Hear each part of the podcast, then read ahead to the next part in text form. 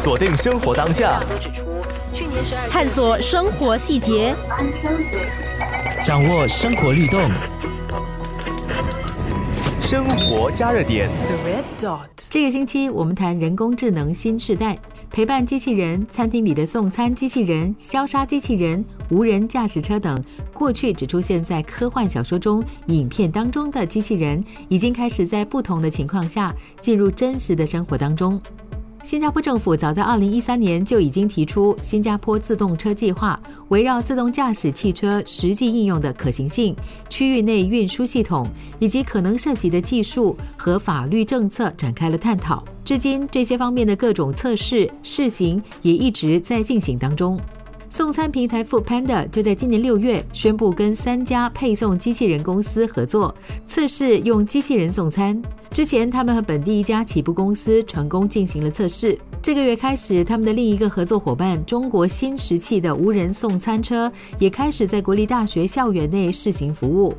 今天的生活加热点访问中国新石器 Newlix 无人车在本地、东南亚、澳大利亚、新西兰的市场代表苏永新，让他给我们介绍这个无人驾驶送餐车。生活加热点。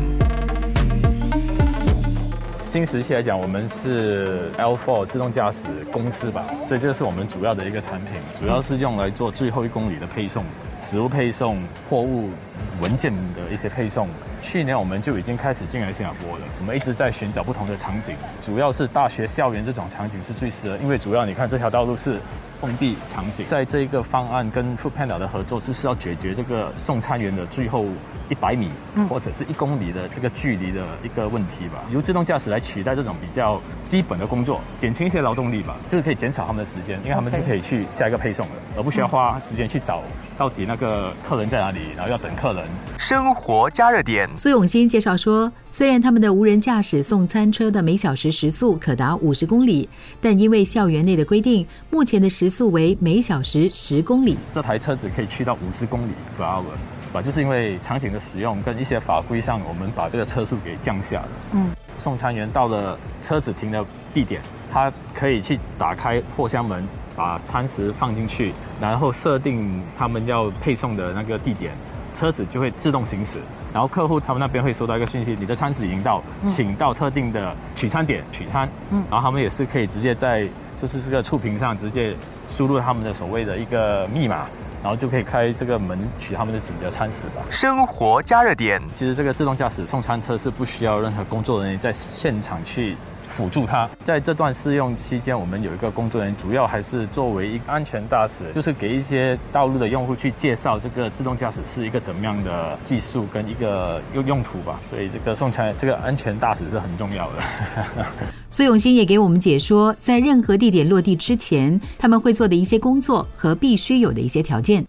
我们的车子其实，在除了中国以外，我们已经在海外九个国家落地了，已经不再是一个测试的一个样品。当我们的车子去到每一个场景去落地运营之前，我们要去做一个所谓的场景考察。你要先去了解这个部署场景适不适合部署自动驾驶，比方说道路的宽度，这里的人流跟车流是怎么样，是单行道、双行道。然后最主要的还是因为我们的车子是设计在公开道路上跑，所以它是需要卫星定点的一个信讯号，这个是很重要。所以这个讯号在我们部署的场景是非常关键的，因为这个是主要是取之于你那个车子在自动驾驾驶的行驶，它那个就是那个差距吧，不可以超过几个毫米吧。嗯，所以这是很关键的。所以我们需要有这几个条件之下，当然网络的条件很重要，就是四 G 跟五 G 网络也是需要的，因为。自动驾驶背后传输的那个讯息跟数据很多。所以你需要这种高速频跟快流量的一个一个网络来支持。生活加热点。除了这些，他说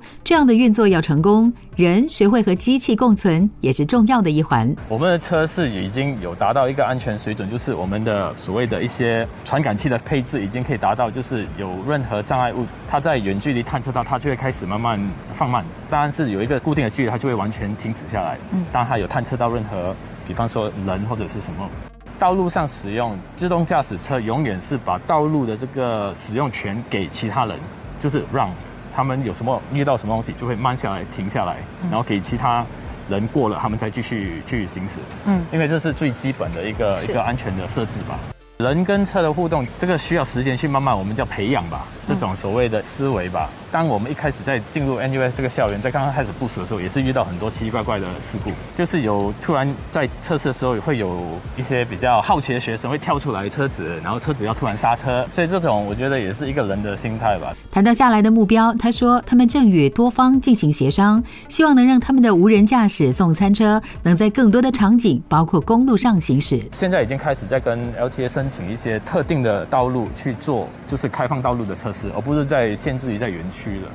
可是这个是我们觉得也是要一步一步来，嗯，他们也要对看到我们的产品，哎，是安全，然后是这样来使用，慢慢的去给他们一步一步的去开放多一点道路给我们去行驶吧。其实民众的教育、受众的教育其实也很重要。很重要，对对对，因为这个也是要一个，就像我们现在，所以也是通过 f o o Panda 的支持，你看大量的去帮我们宣传，就是无人驾驶是一个怎么样的技术，所以大家对这个东西就会越来越不陌生吧。所以他们去到。不只是在校园，比方说我们以后在其他场景去合作部署的话，他们对这东西基本上有一个有一个概念的了解了。生活加热点，新加坡在自动驾驶这边有相对的一个比较完整的法规，可是这个法规现在主要还是针对于载人的一些自动驾驶，就是无人小巴、无人车这一块。他们目前还没有一个框架来去管制这种技术，嗯，可是我们就是也是有跟就是陆路交通局一直在沟通吧。去年一月开始，我们两台车进来就已经开始在跟 LTA 就是陆路交通局一直在合作，怎样去配合我们去落地。主要是我们的车子，当然我们没有驾驶人员，可是我们的车子的好处是我们没有载人，对，都是载货物。所以有什么紧急事故，主要是你不用考虑到你的车里面人会受伤，对，最多是货品倒下来，然后水倒下来，那个是就是一个比较相对来讲，那个后果没有这样像你载人那么严重吧？万一有什么任何事故，因为你除了外面，你还要考虑到里面你有一些乘客。就像几位受访者说的，让机器人取代重复性高、耗体力的工作，人就可以在更高端的环节有更好的发挥。你准备好了迎接这样一个高科技的时代了吗？我非常期待。